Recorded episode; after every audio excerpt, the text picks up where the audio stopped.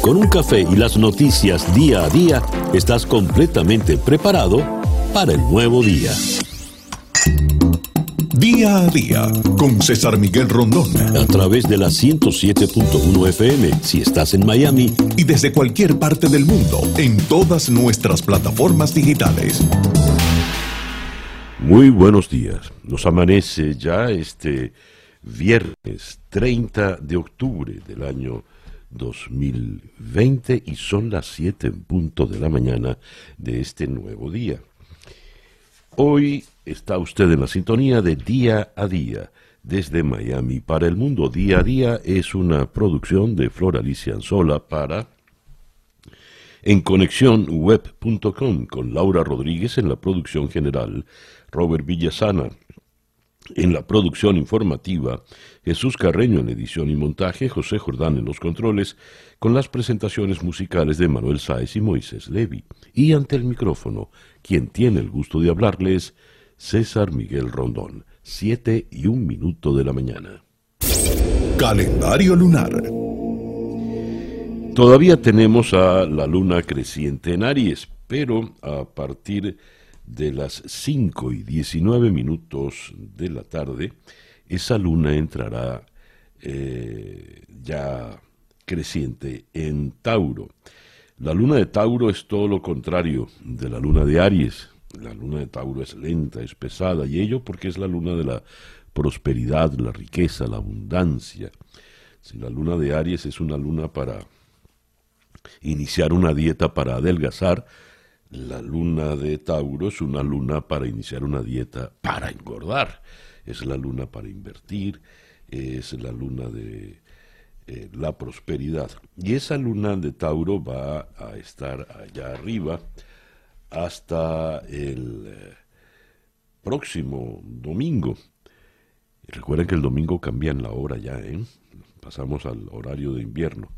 Y de manera tal de que tendremos un fin de semana con la luna en Tauro. Y el plenilunio es mañana, a las 10 y 49 minutos de la mañana. Así por eso esa luna inmensa, radiante que tenemos allá afuera. Resumiendo pues por el día de hoy, un sol y dos lunas, luna creciente en Aries y a partir de las 5 y 19 de la tarde creciente en Tauro, sol en Escorpio y Mercurio retrógrado, cuando nos amanece este viernes 30 de octubre del año 2020 y que sea este para todos, independientemente del rincón del planeta en el que se encuentre, el mejor día posible. Son las 7 y 3 minutos de la mañana. Escuchemos ahora el reporte meteorológico en la voz de Alfredo Finale. Muy buenos días, Alfredo.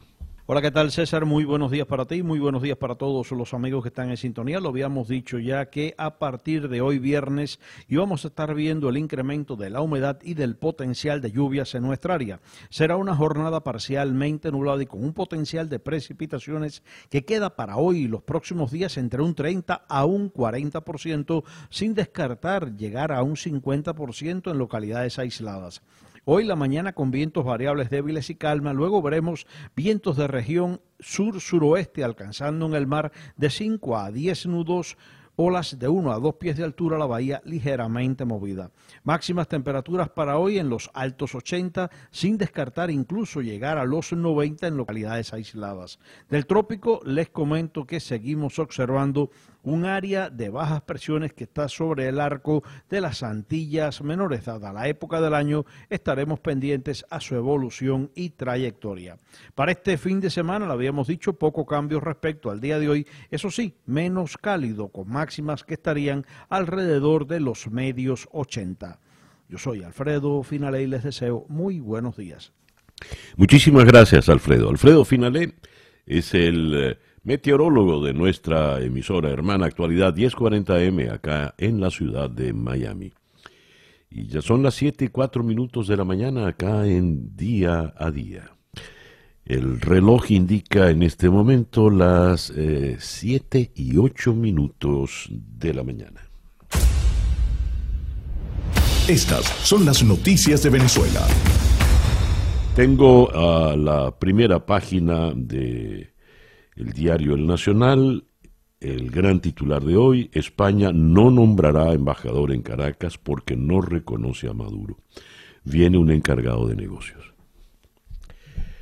La secretaria de Estado de Asuntos Exteriores para Iberoamérica y el Caribe, Cristina Galash, dio la información en la Comisión de Asuntos Exteriores del Congreso detalló que es la misma vía que han usado Italia y Países Bajos, que acaban de renovar sus jefaturas de misión en Venezuela. Fuentes diplomáticas aseguraron que la decisión estaba tomada desde hace varias semanas y que no tiene que ver con la salida del opositor Leopoldo López de la residencia del embajador, ni con la tensión que ha surgido entre el régimen y el gobierno español por este motivo. Ya entraremos en detalle en esta información sin duda importante. El Nacional destaca como su segunda noticia más importante la defensa de Roland Carreño apelará la medida privativa de libertad. El juez alegó peligro de fuga. El abogado Joel García, defensor del periodista, informó que introducirán ante la Corte de Apelaciones el recurso contra la detención que dictó un tribunal eh, ayer jueves en horas de la madrugada. El comunicador disculpen, fue imputado por conspiración, tráfico ilícito de armas de guerra y municiones y financiamiento al terrorismo. Es señalado por el régimen como encargado de la logística que permitió a Leopoldo López salir del país. Y en otras eh, informaciones domésticas, las enfermeras afirman que hay renuncias masivas en los hospitales la presidenta del Colegio de Enfermeras de Caracas, Ana Rosario Contreras, dijo que se corre el riesgo de que los centros de salud públicos se queden sin enfermeras y enfermeros, médicos y bioanalistas porque no se les garantizan sus derechos laborales y tienen familias que mantener. Estas las noticias fundamentales que tienen que ver con Venezuela en la primera página del diario El Nacional de Caracas. Vayamos al detalle. Eh, esto lo leo en su noticiero.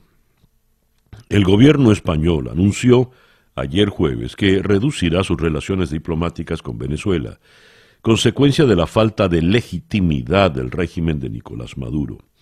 En una declaración pública, la secretaria de Estado de Asuntos Exteriores de España, Cristina Galash, indicó que la decisión es consecuente con el hecho de que la Unión Europea y los Estados miembros no consideran que las últimas elecciones presidenciales de 2018 fueran justas ni transparentes. y se asumen, coinciden así con las decisiones recientes de Italia y Holanda. Eh, y dice acá, la dictadura chavista acusó a España de violar la Convención de Viena al permitir la salida del país de Leopoldo López. Diosdado Cabello arremetió contra el embajador español Jesús Silva. Él era un huésped y los huéspedes no huyen. El embajador tiene que eh, haberlo, aunque sea acompañado hasta la puerta, debe haberlo apoyado con algo. Y con relación al embajador, España envía protesta formal a Venezuela por las ofensas a Jesús Silva. La protesta en forma de nota verbal, bien clara y bien argumentada, ha sido la forma elegida por el Ministerio Español de Exteriores para responder a un mensaje por Twitter de Maduro en el que calificaba al embajador español de racista, colonialista y golpista. Pero Maduro no cesa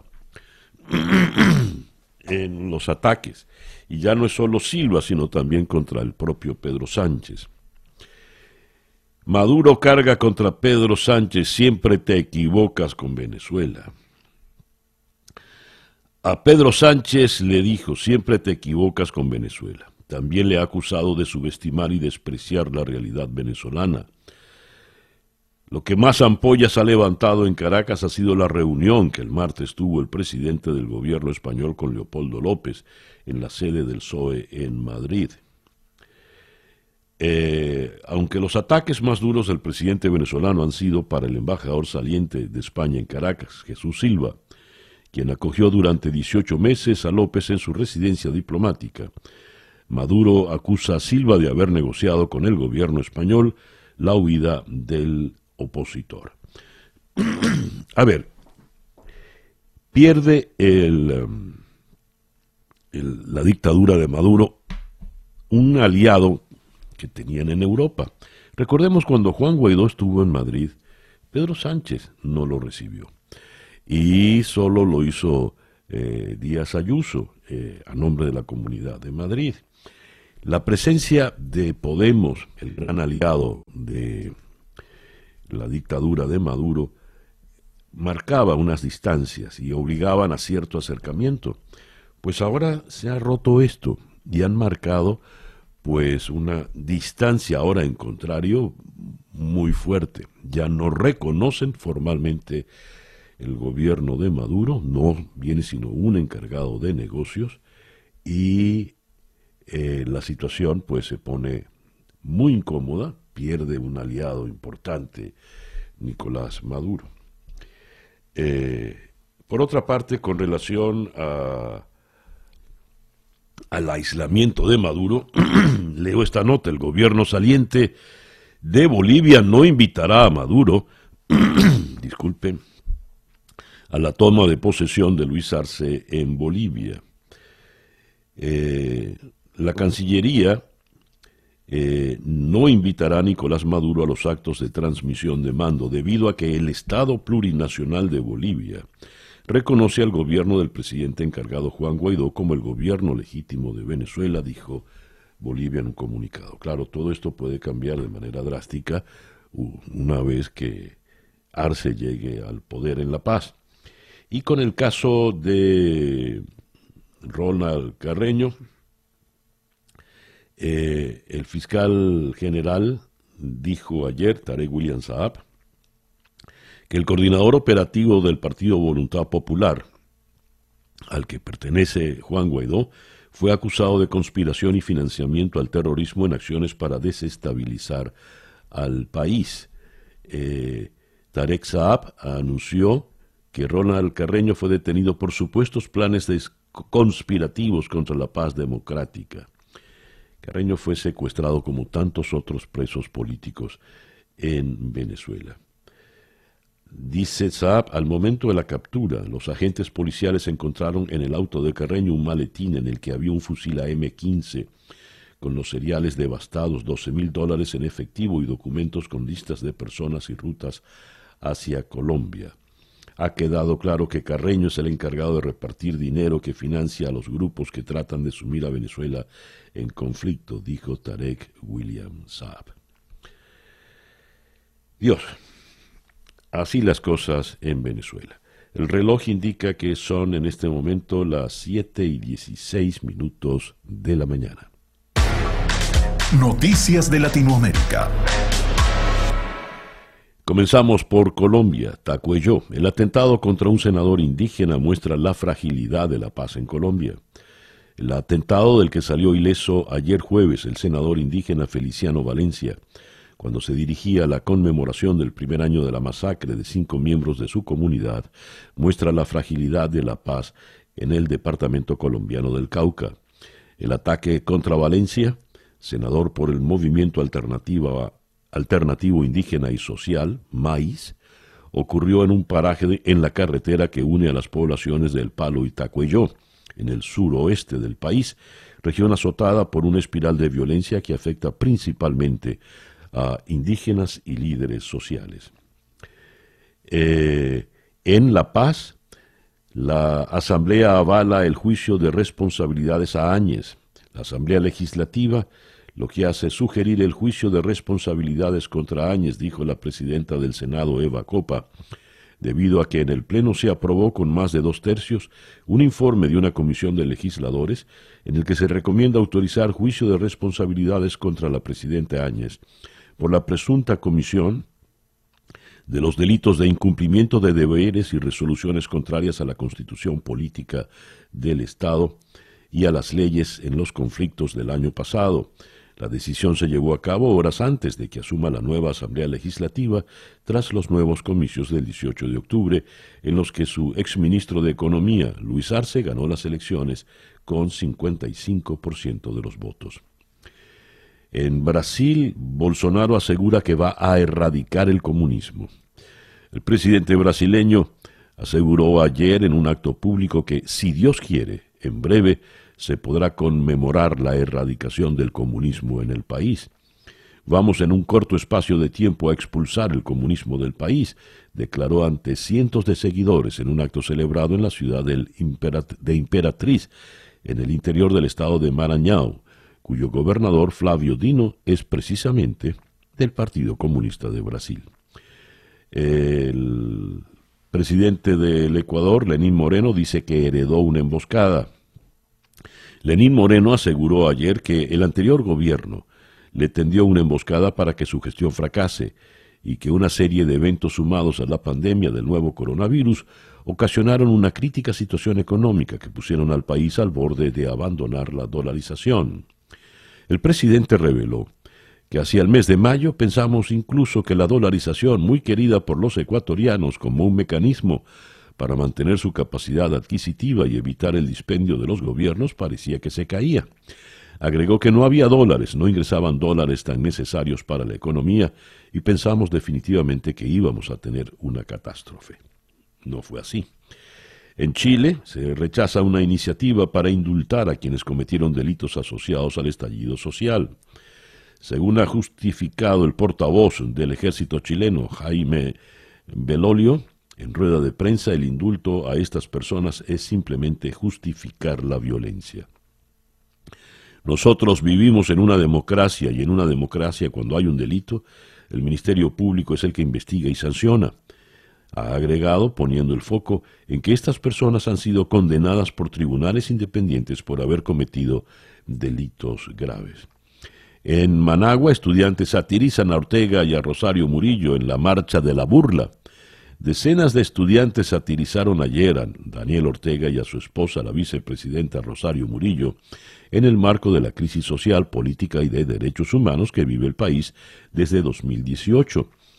Los estudiantes, aglutinados en la Coordinadora Universitaria por la Democracia y la Justicia, se concentraron en un hotel de Managua, donde se mofaron de la pareja presidencial, así como de la feria de moda Nicaragua Diseña, que dirige Camila Ortega Murillo, la hija de Ortega y Murillo, precisamente.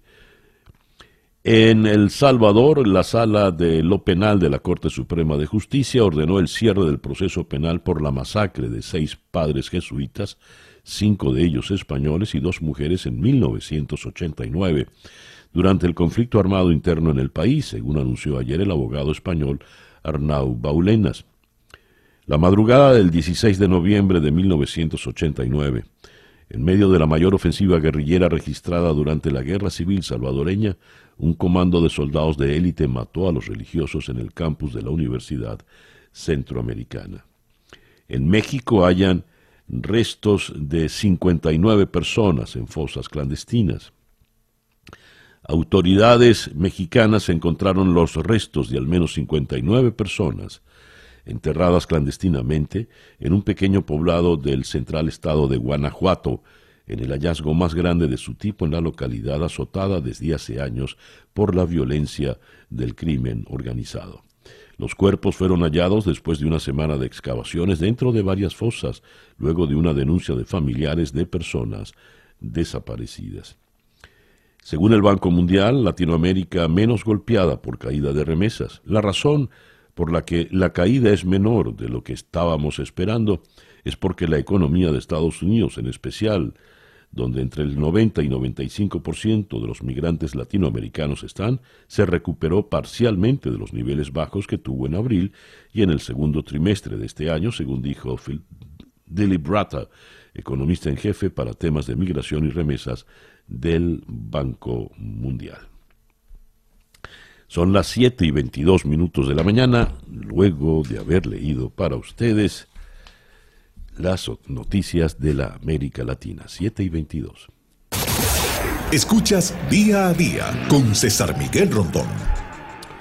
Nuestra agenda para el día de hoy, viernes 30 de noviembre. Vamos a comenzar en Hartford, Connecticut, con la señora Lidia Saad. Ella es la directora de investigación social de eh, empresas, eh, ella es de la agencia Gallup. Solo quedan cuatro días para las elecciones. Una carrera por sentarse en el despacho oval que se resolverá, ya lo sabemos, el próximo martes. ¿Qué dicen las encuestas? ¿Hay un posible claro ganador o todavía está por definirse cuál es el porcentaje en los estados claves que tiene cada candidato? Luego vamos a bajar de Connecticut a Washington para conversar con el doctor Rashon Ray, profesor de sociología y director ejecutivo del Laboratorio de Investigación en Ciencias Sociales Aplicadas en la Universidad de Maryland.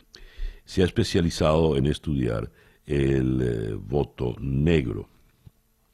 Expertos aseguran que los votantes negros en Estados Unidos, los afroamericanos, pueden ser la llave de Biden para la Casa Blanca. Los afroestadounidenses favorecen al candidato demócrata a la presidencia. Conversaremos con el doctor Rey al respecto. ¿Es esto verdad o no lo es? Eh, luego vamos a, seguimos en Washington para conversar con Andrew Daniller de la agencia Pew Research Center. Los votantes en Estados Unidos continúan calificando el coronavirus y la economía, eh, la atención médica y los nombramientos de la Corte Suprema como cuestiones electorales muy importantes. ¿En qué se diferencian los partidarios de Trump o de Biden? Según la importancia que le están dando a varios temas. Esta promete ser una entrevista muy, muy interesante. Luego de Washington vamos a subir a la ciudad de Siracusa, en Nueva York, Syracuse, para conversar con Rosalinda Mauri, la directora de investigación aplicada del Institute for Veterans and Military Families, en la Universidad de Siracusa. ¿Cómo votan los militares en Estados Unidos? ¿Hacia cuál de los candidatos se inclinan? ¿Cómo votan los veteranos? Y hay algo interesante, eh, por lo general en los procesos electorales siempre se destacaba la experiencia militar de los candidatos. Eh, Kennedy eh, era el capitán de una lancha torpedera, McCain fue prisionero de guerra en Vietnam. En esta oportunidad no.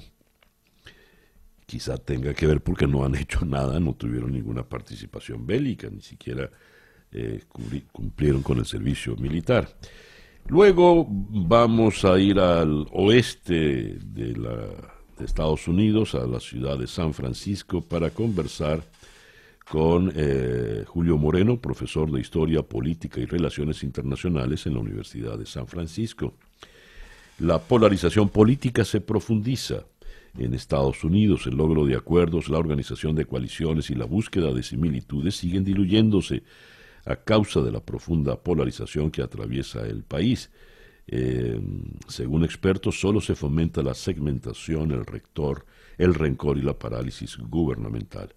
Pero lo interesante, esto se podrá superar luego del proceso electoral, independientemente de quién gane.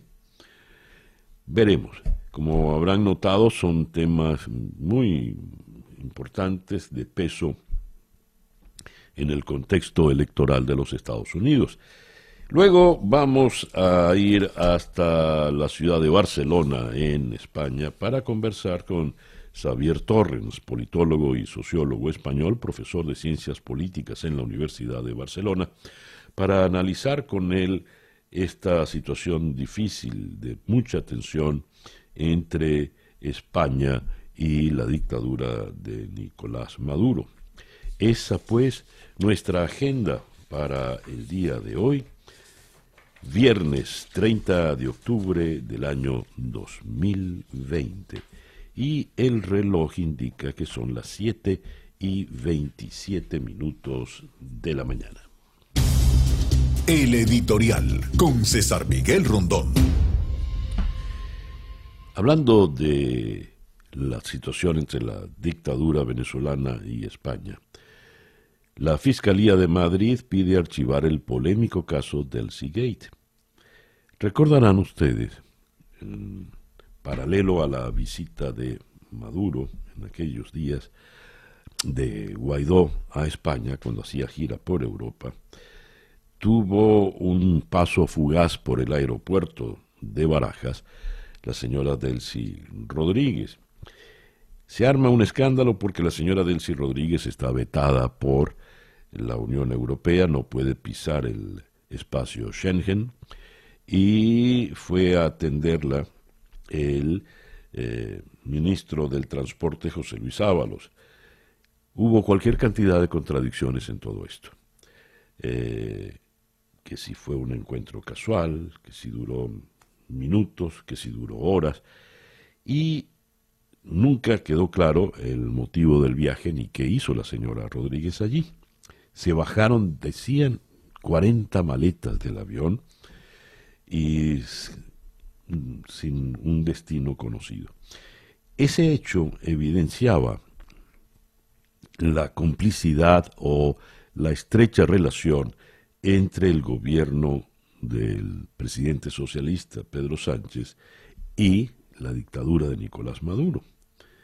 Eso ocurrió no hace nada. Pues todo eso se ha roto, se ha acabado, porque ya Sánchez, por lo visto, ha dado un paso muy fuerte. No reconoce a Nicolás Maduro como presidente legítimo de Venezuela y eso evidentemente traerá sus consecuencias.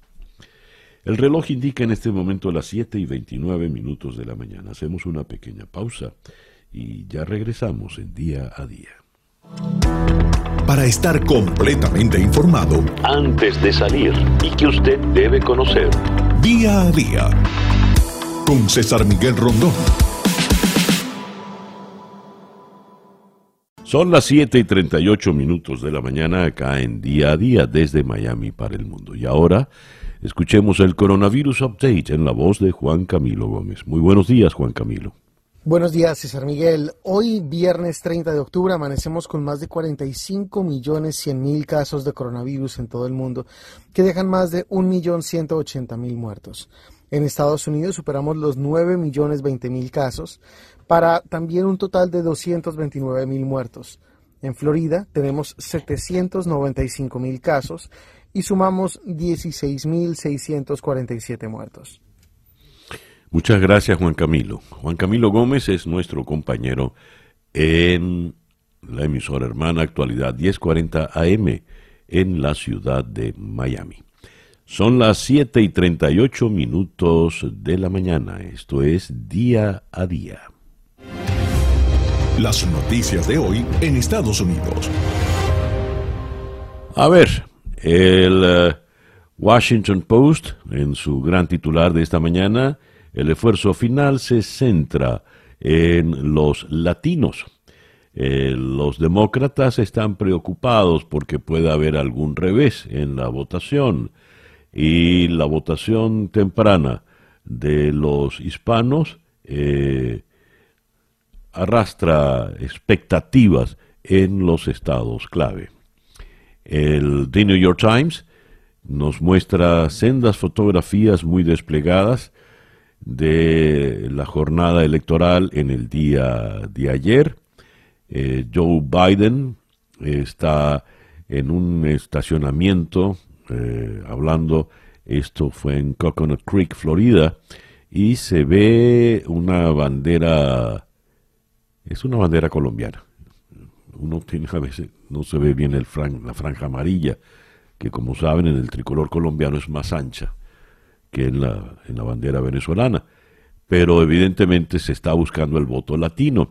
Y mientras Biden estaba en Coconut Creek, Florida, el presidente Trump, eh, de la mano de, la, de su esposa, la señora Melania, y con su gorra roja de Make America Great Again y, los eh, agentes del servicio secreto avanzan por una pasarela allí en Tampa. La campaña, pues, se centra en el estado pivotal de Florida.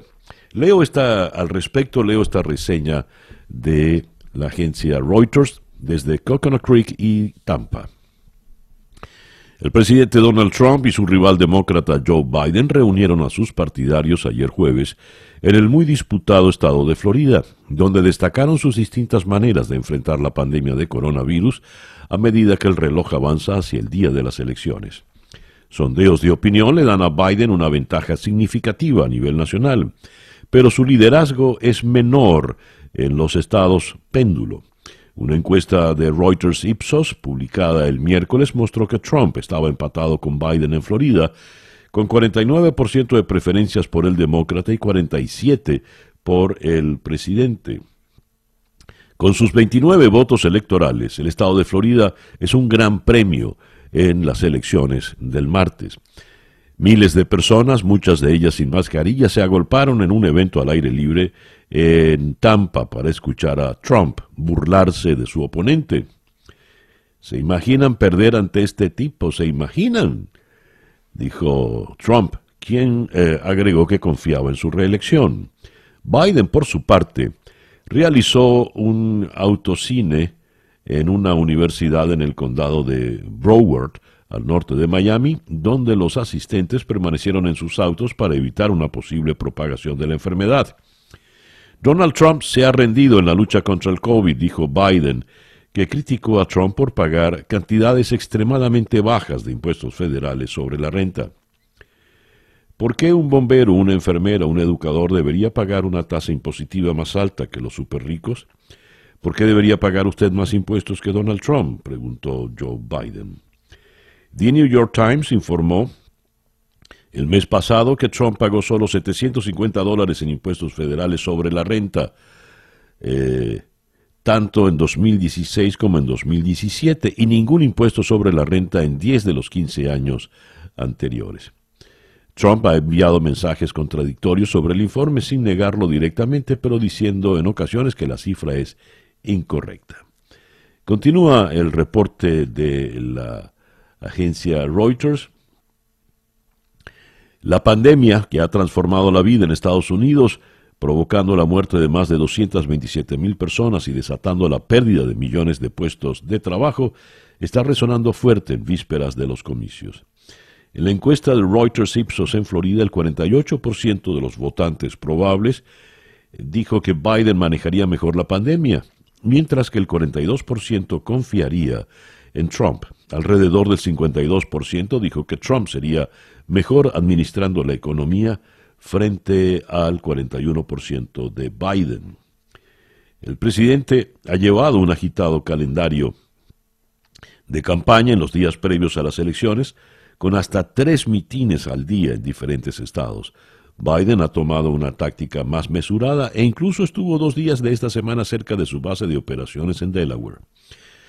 Más de 80 millones de personas han emitido ya votos anticipados en persona y por correo, según datos compilados por el Proyecto de Elecciones de Estados Unidos de la Universidad de Florida. Es un ritmo récord y más del 53% de la participación total que se dio en la elección pasada del 2016. Como verán, pues en Florida la situación está bastante pareja entre los dos candidatos lo cual hace que Florida sea una, una pieza a ganar a como dé lugar en la jornada electoral del próximo martes. El reloj indica que en este momento ya son las 7 con 44 minutos de la mañana. La información del mundo día a día. La guerra contra el islamismo ideológico traerá más ataques en Francia, dice el ministro del Interior. La información viene del día de hoy. Es probable que haya más ataques en territorio francés, ya que el país está en una guerra contra la ideología islamista, dijo hoy Gerald Darmanin. Eh, el jueves, recordemos, un tunecino armado con un cuchillo y el grito de Allahu Akbar, Alá es el más grande, decapitó a una mujer y mató a otras dos personas en una iglesia de la ciudad francesa de Niza antes de que la policía lo detuviese. Estamos en una guerra contra un enemigo que está tanto dentro como fuera, dijo Darmanin, Darmanin en declaraciones a la emisora RTL. Necesitamos entender que ha habido y habrá otros eventos como estos terribles ataques. En otra información, esta vez de la Deutsche Welle, eh, detenido sospechoso de contacto con autor del atentado. Un hombre de 47 años sospechoso de haber estado en contacto con el autor del ataque en que murieron tres personas en una iglesia de Niza en el sur de Francia, fue detenido anoche.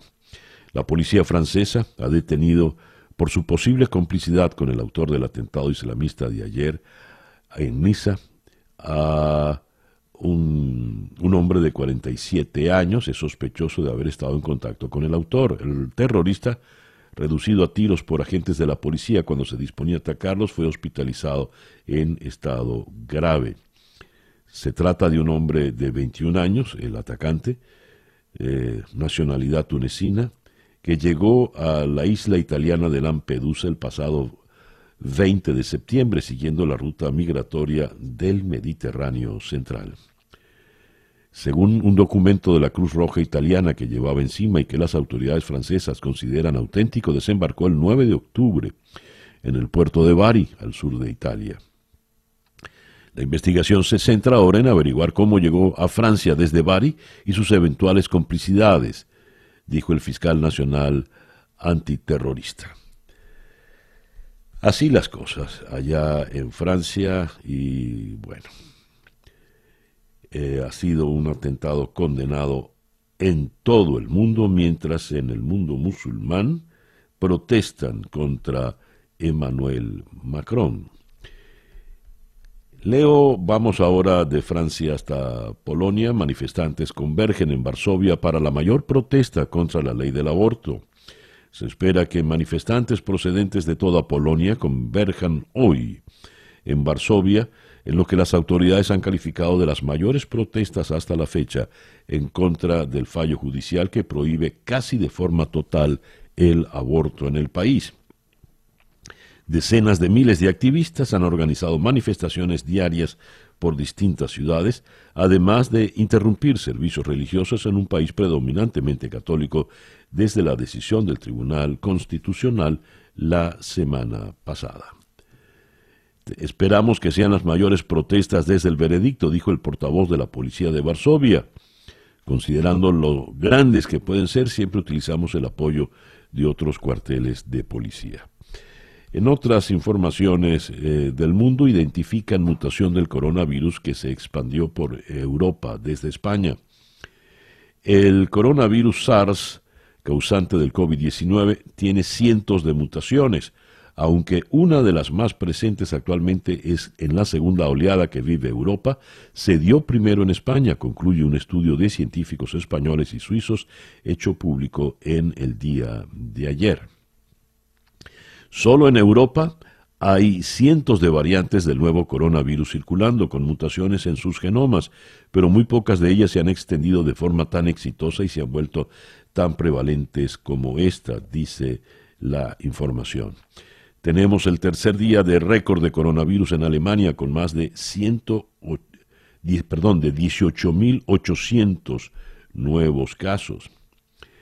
En otras informaciones, al menos 140 migrantes mueren frente a las costas de Senegal en el naufragio más mortífero de este año. Más de 140 personas murieron la semana pasada cuando un barco de migrantes se hundió frente a la costa de Senegal informó la Organización Internacional para las Migraciones. Alrededor de 200 pasajeros partieron el sábado en el barco desde la ciudad senegalesa de Mobur en dirección a las Islas Canarias de España, pero el, el barco pronto se incendió y se hundió frente a la costa noroeste de Senegal. Y en España, el país en Madrid hoy titula en grande El gobierno permite a Madrid cerrar solo durante el puente. El Consejo Interterritorial estudiará la duración de las limitaciones a la movilidad. Cataluña eh, ordena el confinamiento municipal los fines de semana y los contagios e ingresos en hospitales y en unidades de cuidado intensivo, intensivo en los máximos de la segunda ola. Así pues, eh, las cosas. Esta es la información del mundo luego de haber leído, son las 7 y 51, luego de haber leído para ustedes esta, la información en el mundo. Son 7 y 51, entonces vamos con nuestra primera entrevista del día de hoy. Día a día con César Miguel Rondón. Vamos hasta Hartford, eh, Connecticut, donde está la señora Lidia Saad, directora de investigación social de la empresa uh, Gallup. Good morning, uh, Mrs. Saad. Thank you for attending our call. Good morning. Glad to be here. Oh, good. Uh, there are only four days left for the presidential election, a race to uh, very, very tight. What do the polls say by by by now? Yes. So, you know, uh, there's a lot of polls out there about who's up and who's down. Mm-hmm. Uh, the, the national polls, um, almost all of them are showing Biden with a fairly strong lead, uh, five or seven points or more among national adults. Um, there is one poll that has um, President Trump up by one point. Uh, and then there's a lot of state polls, and they're focused on the battleground states, and they're showing um, uh, Mr. Biden ahead uh, in most of those places. So it really comes down to how accurate the polls are, um, and that's in terms of getting the right um, uh, groups of voters and their samples, and also how much changes between now and election day, and how well both parties get the vote out. Um, okay. You know, Gallup is not. Yeah. Let me translate, please. Uh, dice la señora Saad que eh, Solo una, encuesta hasta ahora le da una ventaja al presidente Trump por un punto. Todas las otras le dan una ventaja bastante sólida al aspirante Biden en alrededor promedio de, siete puntos de diferencia. Eh, lo, importante es observar cuán sólidas son las encuestas y la situación que se está dando estado por estado. Uh, you were going to say something about Gallup, Mr. Mrs. Lynn. Yes, so yes, so Gallup is not uh, tracking what we call the horse race, but we're looking at the favorable ratings of the candidates. We're looking at which issues are important to voters, and also how enthusiastic Republicans versus Democrats are about the election and about voting. Yes, dice ella que no están eh, en Gallup midiendo de momento cómo va la, la carrera presidencial, sino más bien están eh, midiendo el entusiasmo de los votantes, cómo es este comportamiento. And what can you, uh, what could you say about it? Uh, the enthusiasm of the voters and uh, how is doing Mr. Trump and Mr. Biden among their followers. Le pregunto qué han descubierto en esto. Yes, so we ask uh, are you more enthusiastic about voting in this presidential election than you have in the past?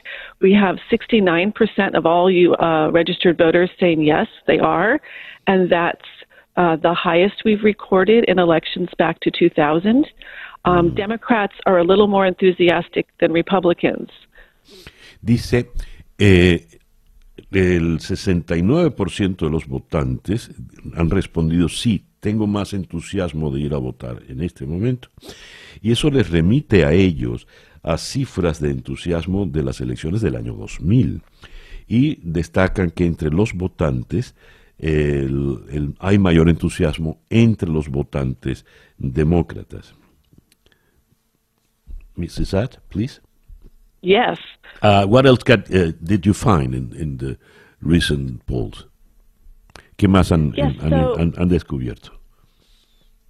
Yes, uh, also um, very high uh, concern about what the outcome of this election is. If your own candidate doesn't lose, uh, doesn't uh, win, two thirds of Democrats and Republicans both say they're fearful of what happens if their candidate loses, and 77% uh, say they think the stakes in this election are higher than in the past. So uh. again, very high anxiety about the election. Ooh, very, very interesting. Dice ella, eh, hay mucha preocupación por lo que pueda ocurrir si el candidato por el que están votando pierde. Hay un alto nivel de ansiedad, el 77% está preocupado por esto, vale igual para demócratas que para eh, republicanos. And what they say, if they're a candidate loses? Uh, what is the difference, the main difference among the feelings uh, uh, between the feelings in uh, between Democrats and Republicans? Well, that's equal. So, uh, 66% of Democrats and 65% of Republicans both say they're fearful of what happens if their candidate loses. They aren't. We didn't ask what particularly they're fearful of, but just mm. we know there's high concern among both party groups. Sí, dice que están. Eh, yo le pregunté cuál era la diferencia de esa, de esa ansiedad, de esos temores entre republicanos y demócratas, y me dice la señora Saad que es, eh, es prácticamente igual. Eh, no preguntaron ellos qué tipo de temor tenían si perdía el candidato de su preferencia, solo que temen ampliamente que puedan perder alrededor del 65% de los votantes temen que su candidato eh, pierda. Mrs. Saad, thank you very much for attending our call this morning. Really enjoyed it. Thank you. Have a good day. You too, ma'am. Eh, la señora Lidia Saad, desde Hartford, Connecticut, directora de investigación social de la encuestadora Gallup. 7 y 57, Capicúa, vamos a una pequeña pausa y ya regresamos en día a día. Día a día. El reloj indica en este momento las 8 y 4 minutos de la mañana. Vamos hasta la ciudad de Washington. ¿Cuán importante e influyente en, este, en estas elecciones pasa a ser el voto negro, el voto afroamericano? Para abordar el tema vamos a conversar con el doctor Roshan Ray, profesor de Sociología y director ejecutivo del Laboratorio de Investigación en Ciencias Sociales Aplicadas en la Universidad de Maryland. Él está en la línea telefónica. Good morning, Dr. Ray. Thank you very much for attending our call. Good morning. Thank you for having me on. And you and your listeners is definitely an important time, and I appreciate the opportunity to have, have this conversation. Ah, muchas gracias. Uh, eh, el, muy amable el señor uh, Ray. How important is the black vote, the Afro-American vote in this election? ¿Cuán importante es el voto negro en esta elección? Well, I think the black vote, similar to the Latino vote, is just extremely, extremely important. I mean, we, when we think about the black vote, one thing that's happening right now is people are really starting to realize the influence that the black electorate has, particularly in swing states, including North Carolina, Pennsylvania, um, even Ohio to a certain extent, the Rust Belt, including Michigan, um, even Wisconsin, and to a certain extent, Minnesota, but obviously down throughout the South Georgia, Texas, and of course Florida, that what we have to recognize is that black people have voted on par to their percentage of the state in many of the recent elections, have outvoted um, Hispanics and Asians, and have actually voted on par to white Americans in a way that the narrative doesn't always capture that that's actually happening yes. despite voter suppression tactics. Okay, let me let me translate, please. El, doctor Rey eh, dice es tan importante el voto en estas elecciones, el voto negro, como el voto hispano, especialmente en los estados eh, considerados pendul pendulares. Eh, incluyó en, a Ohio, por ejemplo, en la consideración, aparte de Wisconsin, Michigan, y cuando vamos al, al sur, eh, influyente, importa mucho en Georgia, en Texas y por supuesto en el estado de Florida. Uh, the preferences, where are? I mean, uh, the, the black voters are for Biden or for Trump in this election. How, what do the polls say? ¿Hacia dónde se inclinan las preferencias? ¿Hacia el presidente Trump o Joe Biden por parte del votante negro? So I think overwhelmingly black voters are going for Biden. Um, there is uh, an interesting block of voters who support Donald Trump that aligns with religion, that aligns with conservatism, and also education. One out of six college educated black men voted for Trump in 2016. Dice el, doctor Rey que de manera abrumadora el voto negro va a ir para, para Biden. Claro, él dice, también hay eh, votantes eh, negros para Trump y nos destaca que en las elecciones del 2016, uno de cada seis votantes eh, con grado universitario negros votaron por el presidente Donald Trump. Why is this preference for Biden uh, among the black community? ¿Por qué esa preferencia por Biden en la comunidad afroamericana? I think it's a few main things. First, um, black people have overwhelmingly supported uh, Democratic candidates since the civil rights movement. And a part of that is a legacy of Dr. Martin Luther King Jr. Um, second, oh, go, go ahead. Oh, yes, please. Thank you. Eh, dice, en primer lugar, hay una simpatía abrumadora por el Partido Demócrata que viene desde los tiempos de las luchas civiles y esta es una herencia directa de doctor Martin Luther King. Eso en primer lugar. And secondly, secondly and importantly, Joe Biden acknowledges that systemic racism exists. We know that when it comes to black people, um, as well as Latinos in this country, Asian Americans, that racism is something that impacts us. One candidate thinks that that's real, while the other one doesn't. Eh, la otra, el, el, otro hecho que hace que se inclinen por Biden es que Biden reconoce la brecha racista en el país que afecta no solo a los afroamericanos, a la población negra, sino también a la hispana y a los asiáticos, a los asiáticos americanos. Eh, dice un candidato niega el racismo y el otro entiende y acepta que existe. And next. So I think one of the final things is that Joe Biden is viewed as a candidate who's going to help with health care, that's mm-hmm. going to help with public education.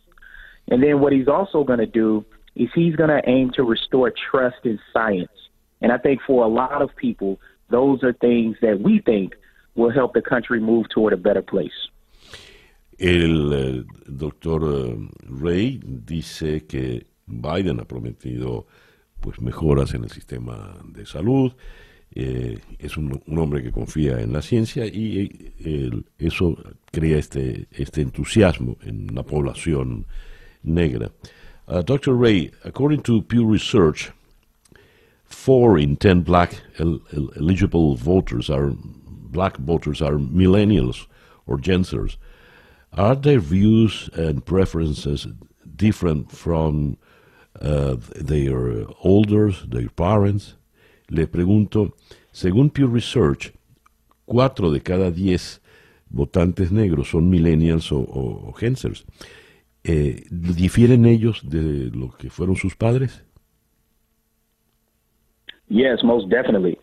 And it's important to know there are a couple of reasons why. The first reason deals with millennials grew up in an era with President Barack Obama. And in doing so, they thought that racism was in the past.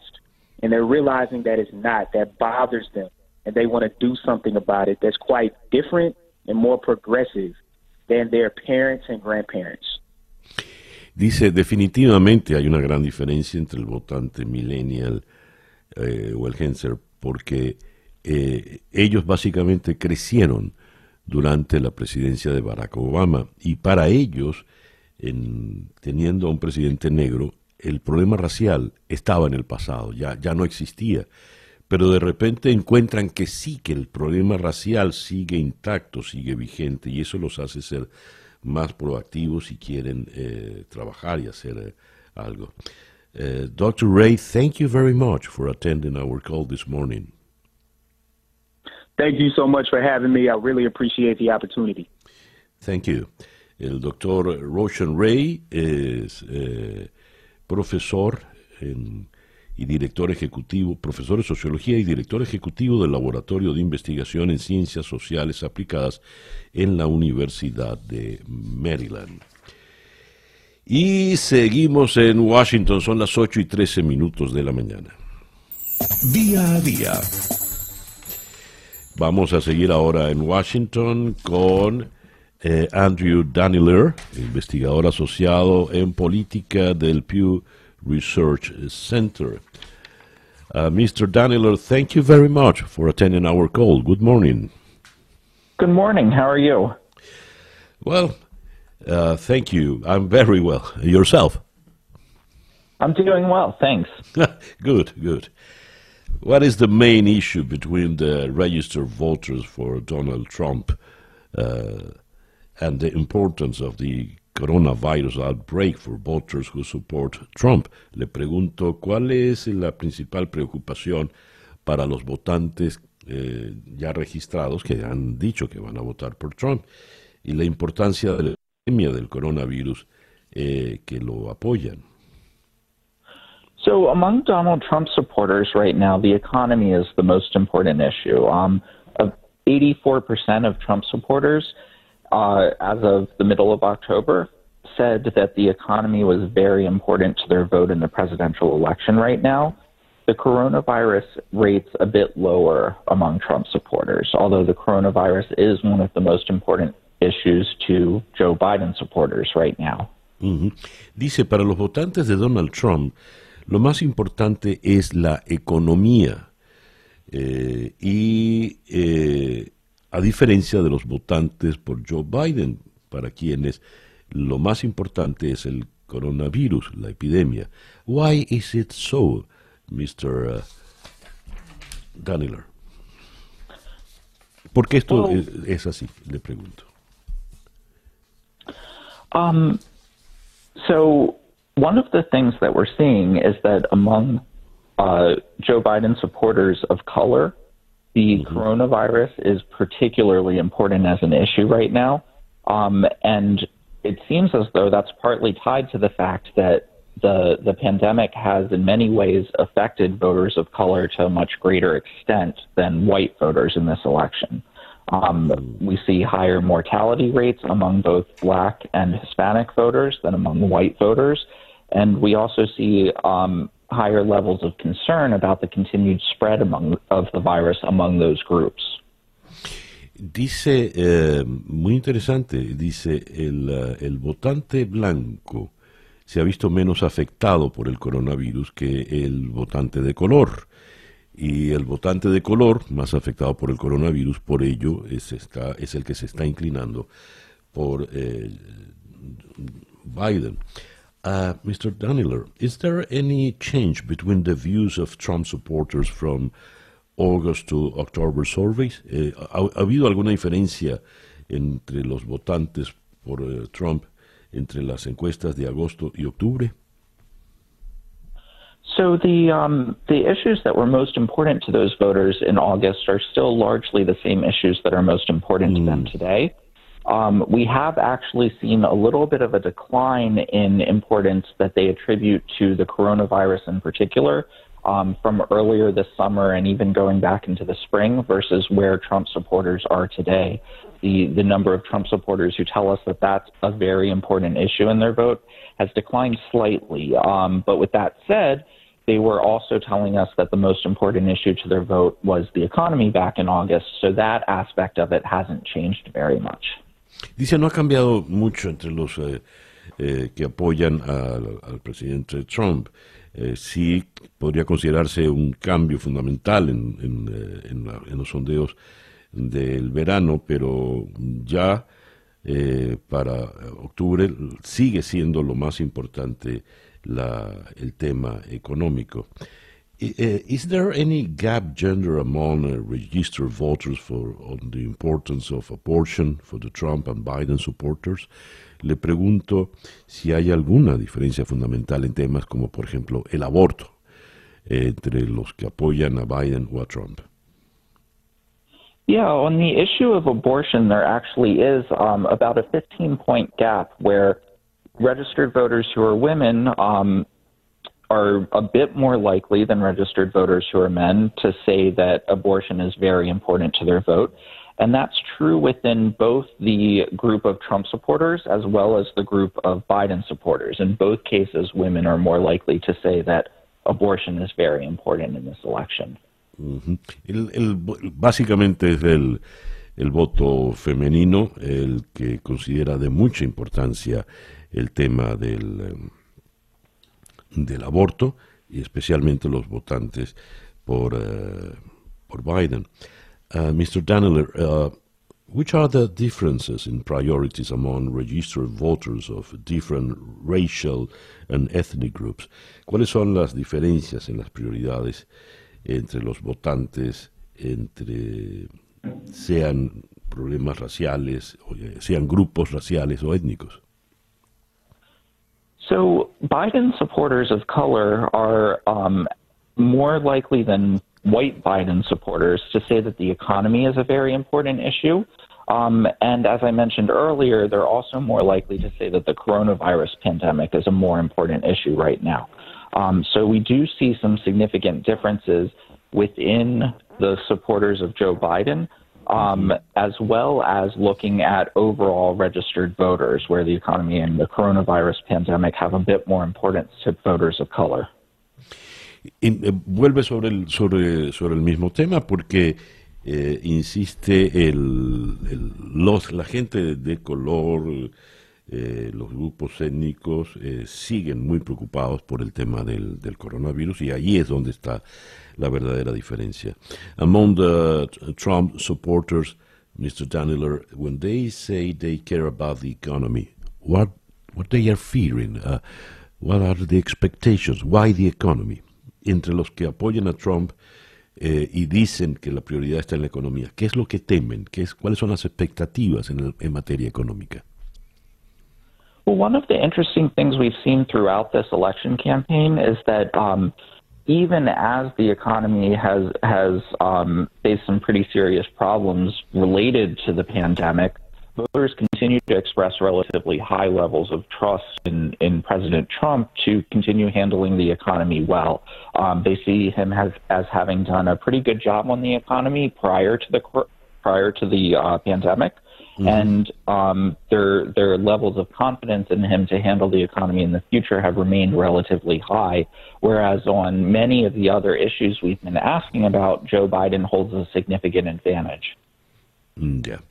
Básicamente, eh, los votantes por el presidente Trump que se preocupan por la economía consideran que el presidente Trump venía manejando la economía muy bien hasta eh, la llegada de la pandemia y por lo tanto eh, quieren que siga él en el manejo de la economía, mientras que el señor Biden no les inspira mayor confianza en este sentido.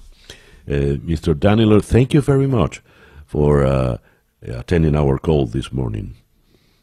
Thank you. I'm very happy to have been here. Thank you. Andrew Daniller es investigador asociado en materia política en el Pew Research Center desde la ciudad de Washington. Y el reloj indica que son las 8 y 21 minutos de la mañana. Día a día con César Miguel Rondón. Y de la ciudad de Washington subimos ahora en la geografía hasta la ciudad de Siracusa, Syracuse en, el norte del estado de Nueva York, donde en la línea telefónica está Rosalinda Mauri, directora de investigación aplicada del Institute for Veterans and Military Families en la Universidad de Syracuse. Con ella vamos a abordar el tema del voto militar. Mrs. Maury, thank you very much for attending our call. Thank you for having me. Uh, Mrs. Murray, how are the military voting in this election? ¿Cómo están votando los militares en esta elección?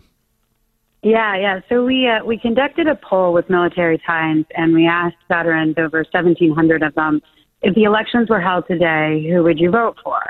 And overall, the majority of veterans, about 52%, indicated that they would vote for Trump. Uh, but the results do change when you ask you when you uh, look at it by gender, race, ethnicity, and age. So the majority of female veterans, for example, indicated that they would vote for Biden. Uh, the majority of minority veterans, so veterans of Latino or Hispanics or, or Black or African Americans, indicated that they will vote for Biden. And the majority of younger veterans um, between the ages of 18 to 50, 54 indicated that they will vote for Biden.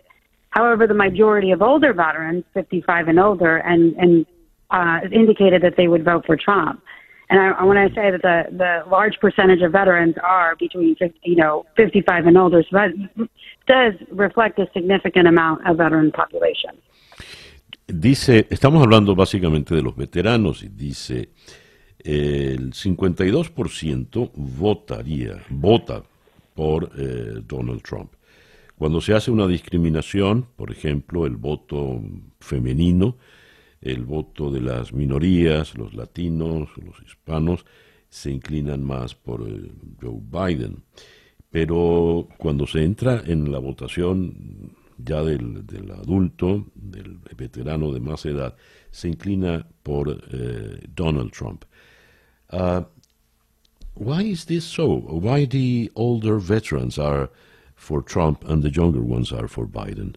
Le pregunto, ¿por qué los, los de mayor edad se inclinan por Trump y los más jóvenes por Biden entre los veteranos? Yeah.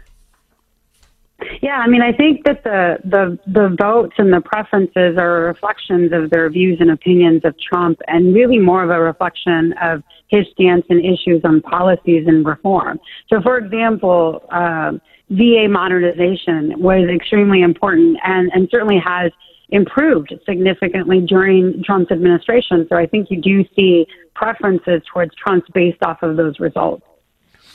Trump eh, ha tenido unas políticas de de seguridad y beneficios muy importantes para eh, los veteranos y esto se, se refleja de inmediato en, en, en, ese grupo. In the past elections, the uh, military experience of the candidates was something very important. It, isn't in this election. Why? Le pregunto, antes en las elecciones era muy importante la experiencia militar, la carrera militar que tuviesen los candidatos. Ahora ya no es así. ¿Por qué? You know, I think it depends. Um, I think it matters to some, and you probably see why there is some preferences for Biden. But for others, it doesn't matter, and it's not necessarily their excuse me their relationship to the military. It's more what they do for the military. So as long as the candidate has stand strong a policy towards VA, you know, towards increasing pay, towards being veteran friendly, I think that you're going to have a, a, higher preference in general. Sí, eh, dice que en, en realidad todo depende de la, de la inclinación, la simpatía que tú puedas tener hacia la comunidad de, de veteranos en un país donde esta es una comunidad, pues evidentemente eh, muy, muy grande. How important is this vote, the veterans vote, the military vote? ¿Cuán importante es? en definitiva, el voto del veterano, el voto militar? I mean, no, it's very important. I mean, historically, we do know that veterans are more likely to vote compared to non veterans. And with over 18 million votes spread across the country, it's not an insignificant number. Mm. Um, so it's important to understand where veterans stand. It's important to understand that there are differences. Not all veterans are, are the same. And depending on who they are and their perspective, they may be different. So. Dice el la comunidad de veteranos, el grupo de veteranos, son eh, mayoritariamente votantes. Votan más que cualquier otro grupo, ¿no? Los veteranos votan más que los no veteranos. Y eh, cuando hablamos de una población de 80 millones de, de, de votantes, pues estamos hablando de una cantidad importante. Thank you very much, Mrs. Murray, for attending our call this morning. Well, thank you for having me. Rosalinda Mauri, directora de investigación aplicada en el Instituto de Veteranos y Familias de Militares en la Universidad de Syracuse, Siracusa, en el estado de Nueva York. El reloj indica 8 y 27 minutos de la mañana. Acá en día a día hacemos una pequeña pausa y ya regresamos. Sintonizas día a día con César Miguel Rondón. El reloj indica 8 y 34 minutos de la mañana acá en día a día. A propósito de las elecciones en Estados Unidos, uno de los temas más delicados es el de la polarización en el país. Le leo esto a Sergio Gómez Maceri. A mediados de 1990, alrededor del 20% de los demócratas y republicanos en Estados Unidos tenía una percepción negativa de la oposición es decir, el 80%, tanto en el Partido demócrata como en el republicano, no veía eh, con aversión, no veía negativamente al opositor. Pero en solo dos décadas esa animosidad se ha disparado a tal punto que hoy la cifra ronda el 90%. Es decir, el 90% de los demócratas verá negativamente al republicano y viceversa. Es tan extrema la polarización que se respira en el país que uno de cada tres ciudadanos, de acuerdo con un estudio reciente del Centro Hoover, cree que la violencia se justificaría si con ella se impide el ascenso del otro al poder. Algo inimaginable en un país como Estados Unidos, pero que tiene a más de uno preocupado por la salud de la democracia estadounidense. Abordemos este tema con eh, Julio Moreno. El señor Moreno es profesor de Historia Política y Relaciones Internacionales en la Universidad de San Francisco. Profesor Moreno, muy buenos días. Buenos días y gracias por la invitación. Y gracias a usted en especial por el madrugonazo, porque allá todavía en, el oeste es muy, muy temprano, ¿no? Sí, claro, pero es periodo de, elecciones, ¿no? Así que hay mucha actividad. Así es. ¿Cuán grave es este tema de la polarización? Cuando el 90% del de la población demócrata y algo parecido en la población republicana ve como algo muy negativo a su rival, esto nos puede llevar a, a una situación muy, muy conflictiva y peligrosa. ¿Cuán grave es? Sí, claro, es precisamente gravísimo porque, como tú mencionas, bueno, primero es nuevo, pero también es, algo diferente en, la historia estadounidense, ¿no? El peso constitucional y la legitimidad constitucional que se ha dado en los Estados Unidos desde el, origen de este país, este, nunca se había, nunca había experimentado esta clase de, de, reto, ¿no? Y es ah, gravísimo precisamente por eso, no es, no es algo que has vivido en los Estados Unidos a este, a este nivel, ¿no? Y como tú mencionas, este, la, el peligro de brotes de, de violencia es también bastante serio y podemos hablar un poco más de eso, ¿no? Sí. A ver, el riesgo real de la violencia, ¿dónde está? ¿Qué, eh, ¿Qué, puede detonar la violencia? Y cuando hablamos de violencia, ¿a qué le estamos temiendo, profesor? Bueno, yo creo que hay varios factores. Primero, uno, uno puede ser las amenazas que se han dado, por ejemplo, como el, el plot que se dio de, supuesto secuestro que sería planeado por grupos extremistas este en eh, ah, hacia la gobernadora de Michigan no este es un peligro o sea un nivel puede ser este ah, en contra de políticos por ejemplo como se ha visto. Otro es el hecho de que sí hay grupos extremistas ah, en los dos lados, pero el, grupo que ha sido más más uh, vocal, más más, uh, más presente, me parece que es un grupo de derecha. Este, por otro lado, este, me parece de que también es el hecho de que el presidente Donald Trump ha dicho en algunas ocasiones, ¿no? Que él no acepta los resultados a no ser de que él sea el presidente elegido, ¿no? Entonces me parece que se ha dado un uh, una preocupación bastante grande porque sí hay un grupo que sí lo sigue a línea de, base a lo que él dice. Entonces hay, existe una preocupación precisamente por los demócratas, pero también por el público en general, en el hecho de que, que esos grupos que apoyan ciegamente a Trump pueden pueden uh, usar la violencia, ¿no? Por otro lado, existen también grupos de izquierda que, que se teme que que puedan ah, también usar la violencia, ¿no? Antifa, por ejemplo, pero, pero me parece que son los grupos de derecha que están que han sido más, ah, más presentes en, este esquema, ¿no? ¿Qué, qué es el, estas, estas ah, actitudes tan, tan adversas? Vienen de, de, profundos temores. A ver, ¿qué temen los eh, republicanos de una victoria de Joe Biden? Por ejemplo, ese que apoya de, con fervor a Donald Trump, ¿qué le teme de una victoria de Biden?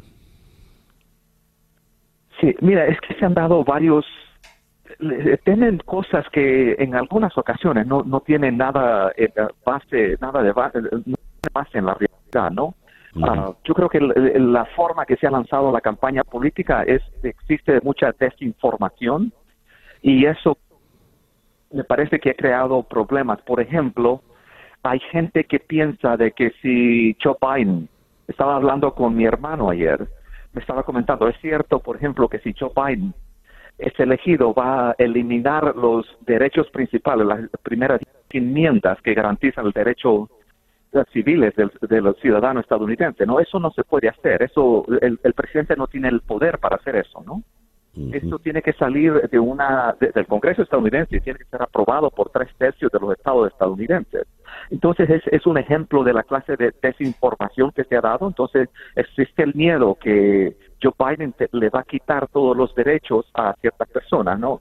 Este, cuando en realidad él no tiene el poder constitucional para hacerlo, ¿no? Ya. A ver, ¿qué ocurrió en Estados Unidos en estas dos décadas para que haya tanta desconfianza, tanta adversión entre eh, un partido y otro? Eh, en los años 90 el 20% se veía con, de manera negativa mutuamente ahora es el 90%. ¿Qué pasó en Estados Unidos para que fuera así? Y cuando hablamos del 20%, hablamos incluso en tiempos de políticos controversiales como Richard Nixon, por ejemplo. Pero ahora, ¿por qué es así? Sí, claro. Mira, dos, dos cosas pasaron después del mediado de los 90. En, un, mm. por un lado, se dio una polarización entre el Partido Demócrata y Republicano, comenzando a mediados de los 90, que comenzó con, con la revolución republicana que se llamaba en el Congreso, ¿no? En, mediados de los años 90, que se lanzó una campaña bastante fuerte en contra de Bill Clinton. Este, y se comenzó a polarizar, a polarizar el clima político en ese entonces. Lo vimos a principios de los, del año 2000 en la elección de George W. Bush en, la Florida, por cierto, este, que marcó un tono más, más ah, polarizó más la situación política y eso continuó. Me parece que Donald Trump, este, la elección de Donald Trump incrementó eso. Por otro lado, del marco económico, ha, ha existido una caída real del estatus socioeconómico en la sociedad estadounidense, especialmente en el sector anglosajón. Entonces, esa combinación de la caída del sistema social económico de ciertos sectores de la sociedad estadounidense con la crisis política, perdón, con la polarización política, y aparte de eso, con, con un aumento de esa polarización y la, que se dio después del 2016, me parece que son dos factores esenciales. La, la caída económica de ciertos sectores sociales y aparte de eso la polarización que comienza desde mediados del, año de la década de los 90. Ya. Profesor Moreno, muchísimas gracias por atendernos en esta mañana. Gracias por la invitación. Que tengan buen día. Eh, Julio Moreno es profesor de Historia Política y Relaciones Internacionales en la Universidad de San Francisco. Nos habló desde San Francisco, allá en, eh, California. Quiero, antes de seguir, hacer una, una, aclaratoria. Cuando estaba en la conversación con la eh, profesora Rosalinda Mauri de la Universidad de Siracusa, en Syracuse, ella ah, se refería a la votación, al universo de los votantes eh, veteranos. Ella dijo 18 million y yo entendí 80 millones. No, no son 80 millones, son 18 millones, pero una población importantísima igual. Hecha la aclaratoria, les digo que son las 8 con 43 minutos de la mañana. 8 con 46 minutos eh, de la mañana. Y vamos ahora en día a día, desde Miami para el mundo, a la ciudad de Barcelona para conversar con eh, el profesor Xavier Torrens, politólogo y sociólogo, profesor de Ciencias Políticas en la Universidad de Barcelona. Profesor Torres, muy buenos días, muy buenas tardes para usted allá al otro lado del océano. Buenos días y muchas gracias, Gracias. A ver, se agriaron las relaciones entre el gobierno socialista de España y el régimen de Nicolás Maduro en un primer momento, dada la vinculación muy, muy estrecha entre Podemos y el chavismo, eh, se entendía que había una relación fluida y cordial, pero ahora, pues, ya ni siquiera se va a juramentar un embajador, sino un simple encargado de negocios.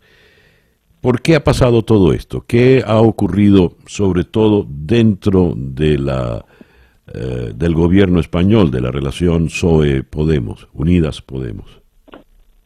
Bueno, ha habido una evolución. Eh, hay cuestiones que son debidas a, la, de hecho, la relación entre España y Venezuela. Otras son simplemente internas de la coalición, en este caso progresista, del gobierno español y de cómo se han ido resolviendo. Tenemos que pensar que el gobierno español está formado por primera vez en la historia democrática de España por una coalición de gobierno. Hasta digamos, durante 40 años, durante largas cuatro décadas, no se pudo formar ningún gobierno de coalición, da igual de qué ideología o de qué ámbito o espectro ideológico, no fue posible. A lo que está pasando en la Unión Europea, que hay muchos gobiernos de coalición, por citar uno, el de eh, en Alemania, Angela Merkel, demócrata cristiana, con los socialdemócratas alemanes, hay muchísimos en, Europa. Entonces, obviamente, los temas más delicados y polémicos en los primeros meses de esta coalición de gobierno entre el Partido Socialista y Unidas Podemos no se tocaban, vamos a decirlo así, no se mencionaban, no se discutían para que eh, pudiera fortificarse o consolidarse este gobierno de coalición. Digamos que ya pasados estos meses y que el gobierno está consolidado a nivel estructural, se atreven unos y otros, en este caso el Partido Socialista eh, del gobierno, digamos, eh, se atreve a tocar un tema que es delicado para Podemos por justamente su antigua relación con el gobierno venezolano de Maduro. Esto sería una cuestión interna. Vayamos a la externa. En la externa ya se sabe que el Partido Socialista, aunque eh, depende de qué político socialista tiene una postura u otra, pero sí que hay un distanciamiento eh, respecto al gobierno de Venezuela, eh, si lo comparamos con Unidas Podemos, muy claro. Y más que nada, mm, en el caso del Partido Socialista, tiene una postura muy similar o análoga a la que existen en otros países de la Unión Europea. Y en este caso, pues no, no reconoce como el actual gobierno legítimo, pues el gobierno de Maduro. Es cierto que mes, tiempo atrás cuando hubo una visita de Juan Guaidó, el presidente del gobierno español ni siquiera, digamos, eh, tuvo una entrevista o un encuentro con Juan Guaidó. Esta vez se ha avanzado, hace apenas unos días, eh, Leopoldo López sí, eh, en su, digamos, ahora estancia en Madrid, pues tuvo un encuentro con Pedro Sánchez, aunque hay que matizar, no como presidente del gobierno español, sino que el encuentro fue como eh, secretario general del Partido Socialista, pero es una diferencia con lo que antes había pasado con Juan Guaidó y digamos que esto está en proceso. Y lo último, el remate final, es lo que César Miguel Rondón estaba mencionando, explicando a todos los oyentes, y es de que ya ahora no va a haber embajador de España en Venezuela, sino, digamos, eh, un rango muy inferior eh, y esto es la demostración simbólica, porque no deja de ser una demostración institucional simbólica, de que España también está poniendo en un brete a Venezuela y mm. no como país, sino como gobierno, en este caso, de la dictadura de Maduro. Hay algo interesante, Xavier, fíjese. El que venía designado es Juan Fernández Trigo, que viene desde La Habana, donde era el embajador. Y ahora no sé cómo funciona esto en el rango diplomático, pero parece que queda degradado a mero encargado de negocios. Pero es un diplomático con experiencia de envergadura y viene nada menos que de La Habana, dada la estrechísima relación, la interdependencia terrible y muy, muy honda entre La Habana y Caracas. ¿Cuál es el rol de un diplomático como Juan Fernández Trigo, solo como encargado de negocios? Bueno, está claro que si ha aceptado este, digamos, este cargo que aparentemente, como dice, bueno, de hecho no aparentemente, jurídicamente es una degradación, pero si lo ha aceptado es porque políticamente no, probablemente, y pongo la mano en el fuego, que no va a ser una degradación, sino que va a juzgar, a jugar este, digamos, antiguo hasta ahora embajador de España en La Habana, va a jugar un rol importante en los primeros meses si llegara a haber, digamos, alguna transición democrática en Venezuela o si llegara a haber algún tipo de presión o negociación. Mire, yo le voy a explicar, eh, César Miguel Rondón, una experiencia que tuve. Yo estuve dos veces en, Venezuela, justamente eh, en un tiempo en que todavía eh, se estaba, digamos, eh, yendo de democracia a dictadura, en un momento que yo, bueno, fui de los primeros probablemente profesores universitarios en España que lo calificó como dictadura. Académicamente lo llamaríamos en ese momento como eh, sistema autoritario competitivo, es decir, es autoritario, por tanto es una dictadura, pero celebra elecciones para aparentar digamos que mm, como si no fuera una dictadura, aun sabiendo que politológicamente es una dictadura. En las dos veces que estuve, eh, ya pasaba algo en la Embajada de España que no es habitual en las embajadas de España, en otros países. Mm, y eso que no es habitual es que el número dos de la Embajada de España era un militar. Y esto no es habitual. Siempre es un civil.